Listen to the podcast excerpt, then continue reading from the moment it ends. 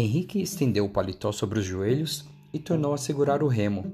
A canoa foi indo, foi indo, o sol batia em cheio no rio, no rio e as águas pareciam douradas e prateadas. Eduardo achou bonito e deixou pender a mão na água, depois olhou o fundo da canoa para ver se não entrava água. O serviço havia sido perfeito, o barco estava bem calafetado. Satisfeito, olhou à outra margem. Não havia nem sinal de gente, nem de casas para lado algum. Era só vegetação e água. De vez em quando, algum pássaro passava lá no alto sobre suas cabeças. Procurou ver a casa da fazenda.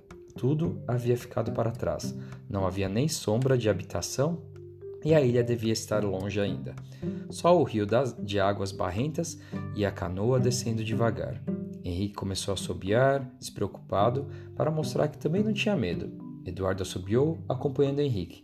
Depois tomou um pouco de água da garrafa, dizendo que estava com sede.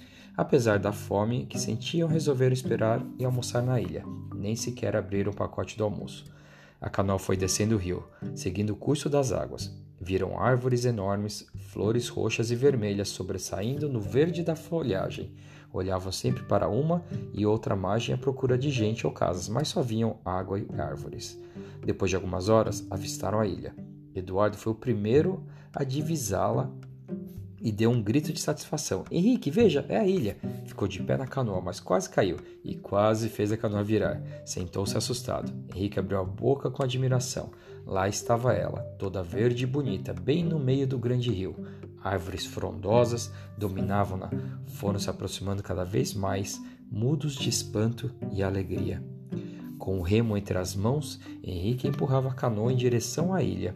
A canoa parecia querer descer o rio abaixo, porque as águas tinham muita impetuosidade. Afinal, Henrique conseguiu fazê-la aproximar-se da terra.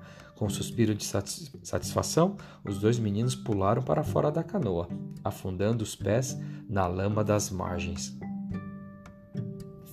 Próximo capítulo: Na ilha. Foi com verdadeira emoção que os dois meninos puseram o pé em terra. Estava afinal na célebre ilha. Tudo fora tão fácil, pensou Eduardo, e Henrique era tão bom remador, não deviam arrepender-se da mentira pregada aos padrinhos, que dia divertido e alegre iriam passar ali. Apressadamente tratou de auxiliar Henrique. A primeira coisa que fez, ao tirar as cordas, foi cair dentro da água e molhar-se todo. Ficou todo enlameado, mas começou a rir sozinho, que tiraria a roupa logo mais e o sol secaria em dois minutos.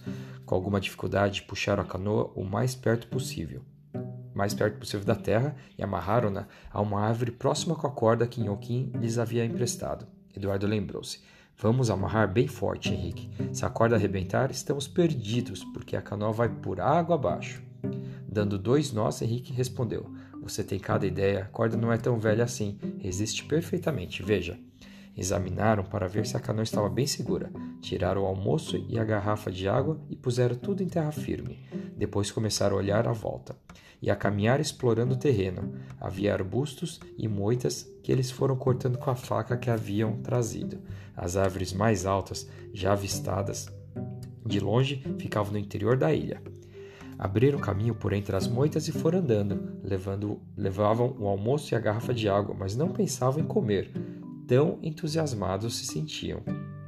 Quando o padrinho soubesse, havia de admirar a coragem deles, e Kiko e Oscar ficariam com tanta inveja.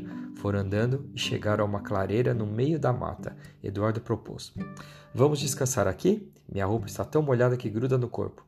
Resolveram então tirar as calças e estendê-las. O sol que passava por entre os galhos era suficiente para secá-las. Assim fizeram. Estenderam as calças e os paletós, depois as camisas, depois os sapatos e as meias. Enquanto esperavam que as roupas secassem, abriram o pacote do almoço e comeram a linguiça com pão e os ovos co cozidos. Tomaram água. Henrique resolveu subir na árvore mais alta para ver o que se avistava lá de cima, mas desistiu a meio do tronco e desceu dizendo que preferia esperar a roupa secar. Não podia subir só de cuecas porque os galhos machucavam. Esperaram cerca de meia hora, depois vestiram as roupas ainda úmidas e continuaram a exploração.